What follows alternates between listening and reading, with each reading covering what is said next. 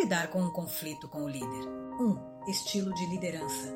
Se é centralizador, detalhista, amistoso, comunicador ou tímido. Podemos usar a ferramenta DISC Profile. 2. Identificar os valores, princípios em que a liderança é baseada. Podemos usar a ferramenta da psicologia positiva via Character. 3. Descobrir as maneiras como o líder toma decisões. A ferramenta é Strengths for Leadership da Gallup. Mm.